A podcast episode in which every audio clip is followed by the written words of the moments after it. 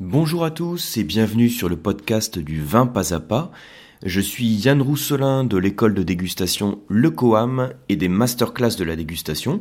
Et ce que je vous propose aujourd'hui, hein, c'est de mieux connaître la région d'Anjou-Saumur au travers de quelques questions ouvertes. Alors, si vous suivez les masterclass, hein, vous doutez que ce quiz fait suite à la formation masterclass du mois de mai. Donc pendant le mois de mai, sur les masterclass de la dégustation, on a vu le vignoble d'Anjou-Saumur, donc euh, en termes de terroir, de climat, de style de vin produit, d'appellation. Et ce que je fais maintenant de manière traditionnelle, suite à chacune des masterclass, je prépare un petit quiz que j'envoie quelques semaines après la formation, donc c'est pour ça que vous l'écoutez en juin, euh, dans l'idée de vous tester sur l'Anjou-Saumur pour vérifier déjà que vous avez bien acquis les connaissances et aussi pour mémoriser. Alors ce quiz, je vous le propose à tous, que vous suiviez les masterclass ou non, parce que si vous n'avez pas suivi le cours sur Anjou-Saumur, ça vous permettra de toute façon de mieux connaître la région, puisque les questions que je pose, ce sont toujours des questions ouvertes. Hein, c'est jamais un QCM, c'est jamais un questionnaire à choix multiples, c'est toujours des questions ouvertes, c'est donc plus un prétexte à, la discussion hein, sur la région d'Anjou-Saumur. Alors, on va rentrer tout de suite dans le vif du sujet. Alors, il n'y a pas beaucoup de questions, il y a quoi Il y a 5-6 questions autour de l'Anjou-Saumur. Donc, ce que je fais, je vous lis chacune des questions euh, et je vous y réponds dans la foulée. Ça veut dire que si vous, de votre côté, hein, vous voulez vérifier l'acquisition des connaissances, euh, ce que je vous propose de faire, c'est d'écouter la question et de mettre l'audio sur pause. Et puis ensuite de réfléchir à la question, de voir comment vous, vous pourriez y répondre, euh, ce que ça vous évoque, euh, quels souvenirs vous avez suite à la formation. Et là encore, si vous n'avez pas suivi la formation, que vous êtes amateur de cette région, peut-être que vous pouvez répondre à certaines questions, en tout cas en partie. Donc le but, c'est essayer de se, de se tester. Alors, on y va. La première question, c'est qu'est-ce qui caractérise le climat du vignoble de l'Anjou? Alors c'est une question qui est, assez ouverte. Hein. Disons que si on veut y répondre en un mot, on dirait que le vignoble d'Anjou c'est globalement un climat de type euh, océanique. Donc on va aller un petit peu plus loin, comme je vous ai dit, c'est pas un QCM, c'est des questions ouvertes euh, pour répondre un petit peu plus précisément à ça. Donc la première chose à savoir, c'est que la Loire, donc un l'Anjou situé au sein du vignoble de la Loire, la Loire c'est un très long fleuve, c'est même le plus long fleuve de France, même si finalement la viticulture, donc là où on trouve les, grandes régions viticoles, c'est vraiment sur la dernière portion de la Loire, hein, celle qui se situe entre le centre-Loire avec euh, euh, la zone de Sancerre-Pouilly-Fumé, et puis la zone du pays nantais avec Muscadet. Et donc là on a une zone qui fait entre guillemets que 600 km, et sur laquelle vous allez avoir différentes zones du vignoble de la Loire.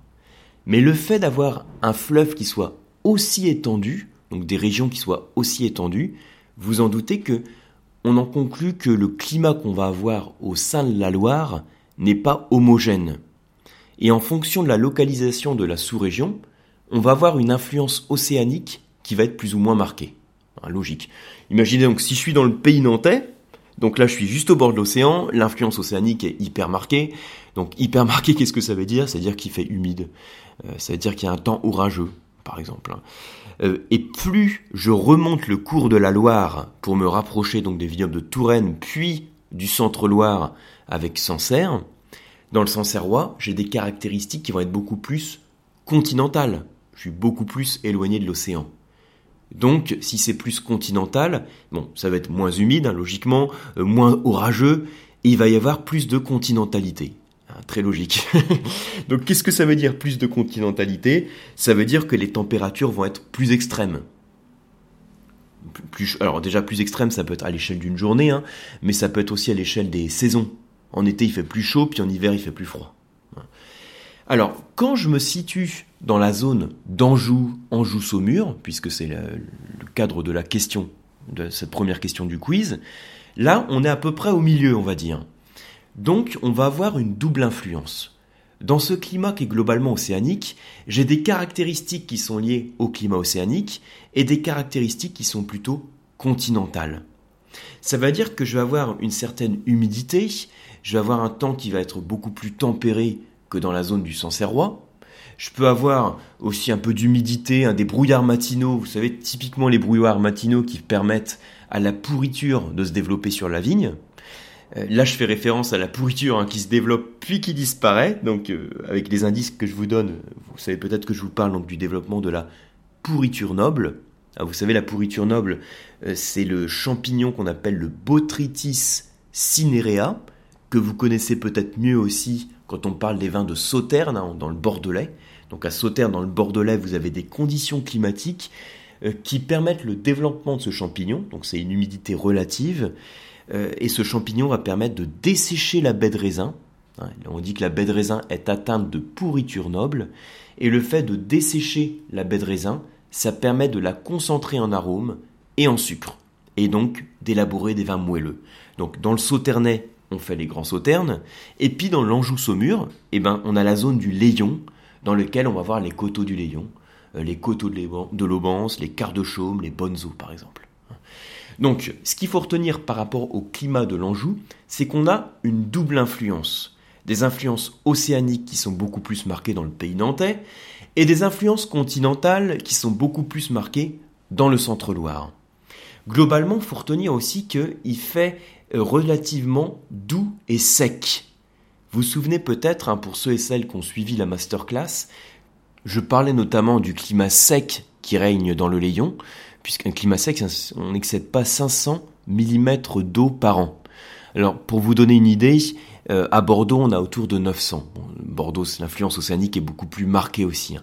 Donc 500 mm d'eau par an et une certaine douceur. Euh, je vous parlais hein, de la douceur angevine, hein, donc euh, cette douceur qu'on a dans l'Anjou, et l'existence de climats, de microclimats, qui sont liés aussi aux différentes expositions qu'on peut avoir dans le vignoble.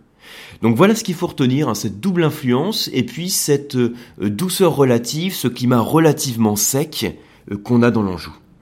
Donc voilà pour cette première question. Alors deuxième question, euh, qu'est-ce que l'Anjou blanc? Et dans la même question, à quel type de roche fait-on référence?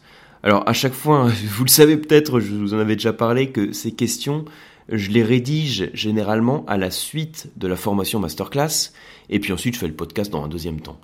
Et euh, donc parfois je me dis alors qu'est-ce que j'ai voulu dire dans cette question? Euh, Ah oui j'ai voulu parler de ça. donc euh, c'est pour ça que parfois vous me voyez un petit peu hésiter hein, sur le podcast parce que moi en lisant la question qu'est-ce que l'Anjou blanc vous avez peut-être le même réflexe que moi.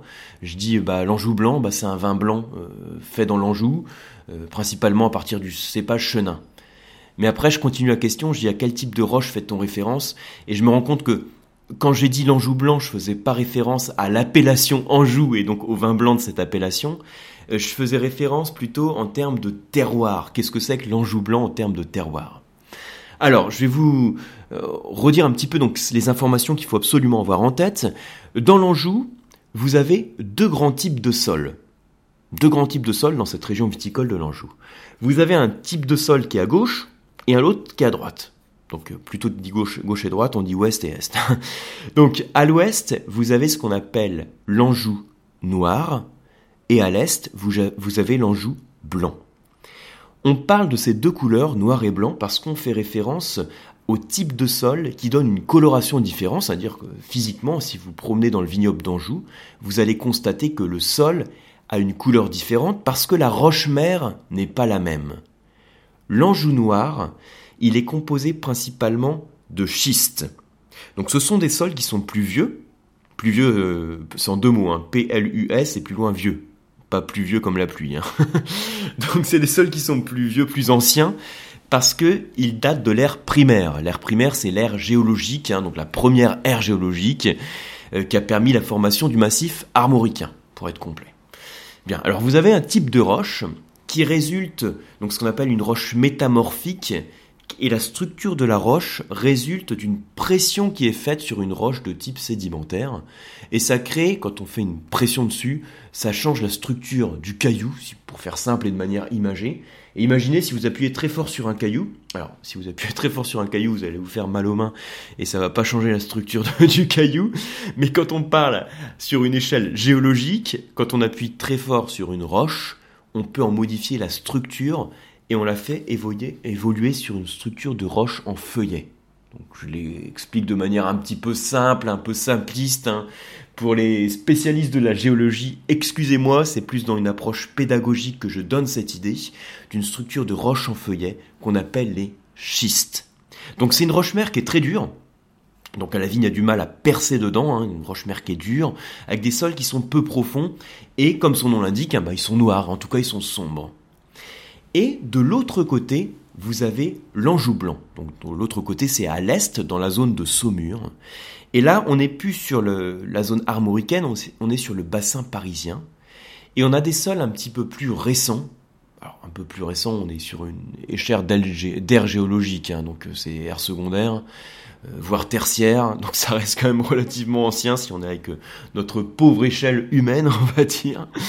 Donc là, vous avez des roches sédimentaires, des calcaires, des craies, et la roche clé que l'on trouve dans l'Anjou blanc, c'est le tuffeau. T-U-2-F-E-A-U, le tuffeau. Alors, si vous avez jamais entendu parler du tuffeau, que vous n'avez pas suivi de masterclass, vous dit peut-être pas grand-chose, mais c'est pour ça que je vous récapitule aussi de manière un petit peu plus, euh, un petit peu plus détaillée. Donc voilà ce qu'il faut avoir en tête. Donc pour répondre à la question, euh, je reprends la question euh, qu'est-ce que l'Anjou blanc À quel type de roche fait-on référence? L'Anjou blanc, c'est la, zone qui est située à, l'est hein, de cette zone viticole, donc c'est plutôt sur la zone de Saumur. à quel type de roche fait-on référence? On fait référence à cette roche sédimentaire qu'on appelle le tuffeau. Question suivante. Quel est le cépage blanc clé? De cette région et les types de vins produits à partir de ce cépage Donc le cépage blanc clé, donc là ça doit vous sauter à la tête tout de suite, hein, ça doit vous venir tout de suite en tête. Le cépage blanc clé qu'on a dans la zone Anjou-Saumur, c'est le chenin, le chenin blanc. Bien. Alors, les types de vins produits à partir de cépages, on fait plusieurs types de vins. Alors, le type, on va dire, euh, principal type de vin produit, ça va être un blanc sec. En fonction du niveau de maturité du chenin que vous allez ramasser, que vous allez ramasser, que vous allez euh, vendanger, hein, si vous voulez, vous allez avoir un cépage chenin qui va être plus ou moins mûr et qui va donc avoir plus ou moins de potentiel euh, en arôme, en précurseur d'arôme, en structure.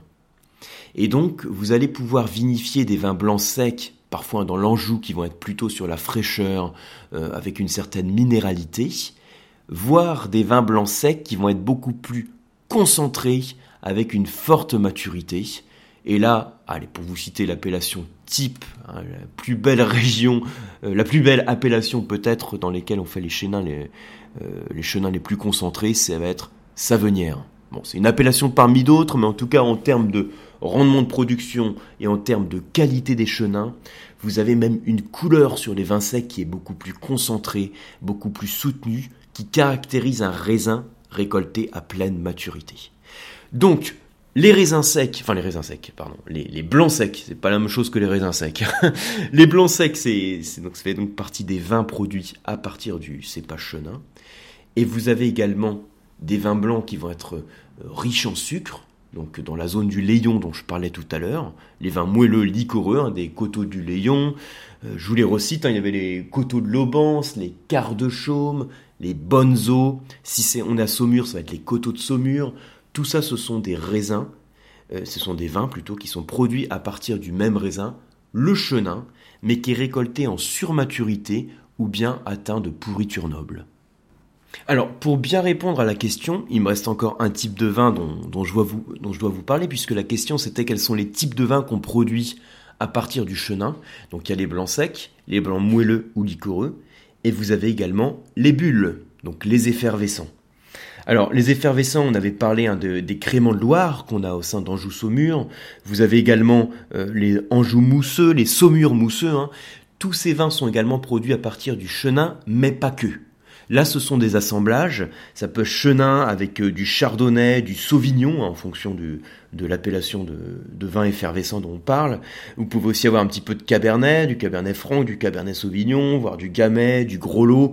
Dans ce cas-là, comme je vous cite les cabernets qui sont des cépages rouges, ils seront vinifiés en blanc de noir. C'est-à-dire qu'on va presser directement les raisins rouges pour en extraire le jus sans qu'il soit coloré, puisqu'il ce qui apporte la couleur au vin rouge, c'est la macération entre la peau du raisin rouge et le jus.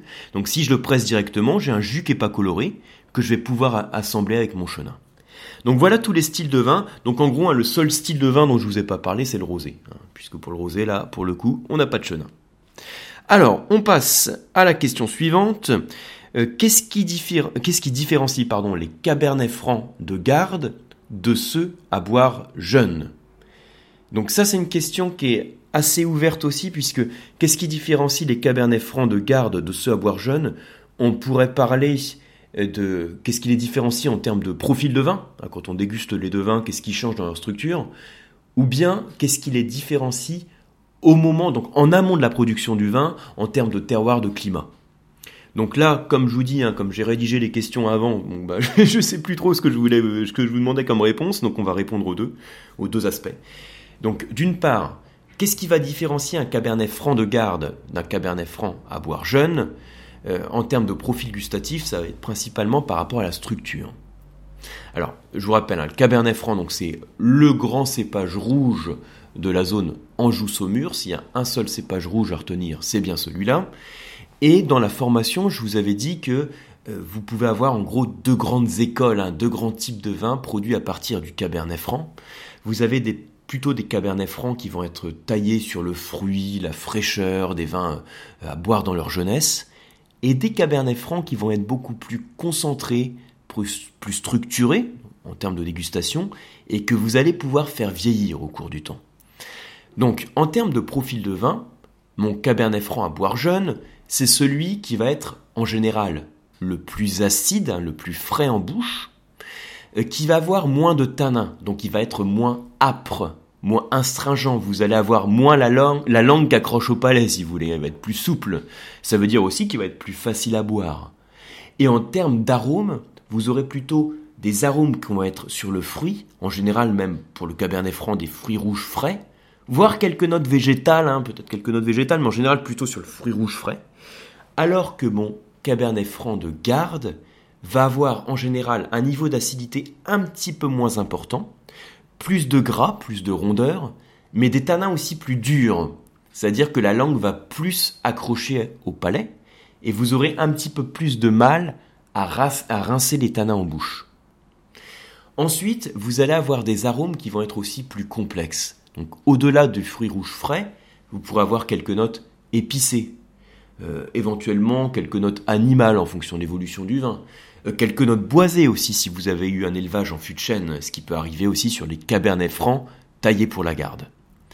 Et qu'est-ce qui les différencie maintenant, on va dire, en amont de la dégustation? Vous avez deux grains de raisin, imaginez, hein, vous avez un cabernet franc où le vigneron veut faire une cuvée, euh, une cuvée de copain, un vin boire dans sa jeunesse, et l'autre grain de raisin où il va faire plutôt un vin qui va être taillé pour la garde. Si vous regardez ces deux grains de raisin, que vous les croquez, Qu'est-ce qui va différencier les deux d'après vous? Eh bien, celui qui va être euh, plutôt taillé, on va dire, pour la fraîcheur, il sera ici d'une parcelle peut-être un petit peu moins bien exposée, avec un peu plus de rendement.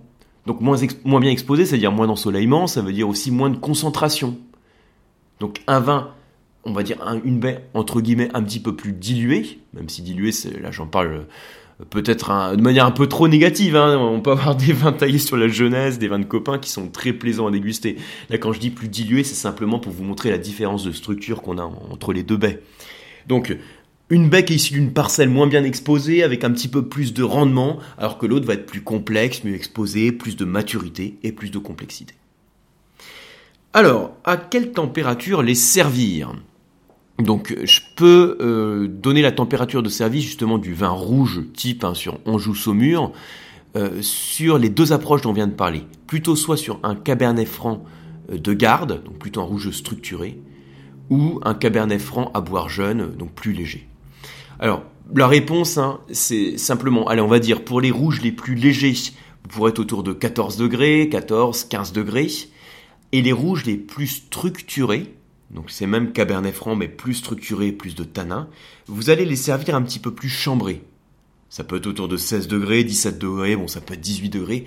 L'idée à comprendre, c'est que ce rouge plus structuré et plus tannique, je vais pouvoir le servir un petit peu plus chaud parce qu'il a moins d'acidité et plus de tanin, alors que le rouge plus léger, plus sur le fruit, je vais le servir un peu plus frais pour mettre en avant sa fraîcheur et son acidité. C'est surtout ça l'idée à avoir euh, pour répondre à cette question. Alors, quelles sont, pour la question suivante, hein, quelles sont les appellations de vin rosé produits en Anjou?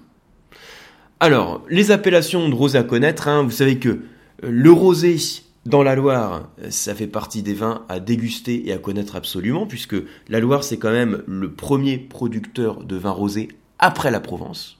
Donc le premier, en, gros, ça veut dire le deuxième. le premier, c'est la Provence, donc le deuxième, euh, l'Anjou-Saumur. Et euh, les appellations de rosé à connaître, vous avez d'abord l'appellation Cabernet d'Anjou, ensuite Rosé d'Anjou, et ensuite Rosé de Loire.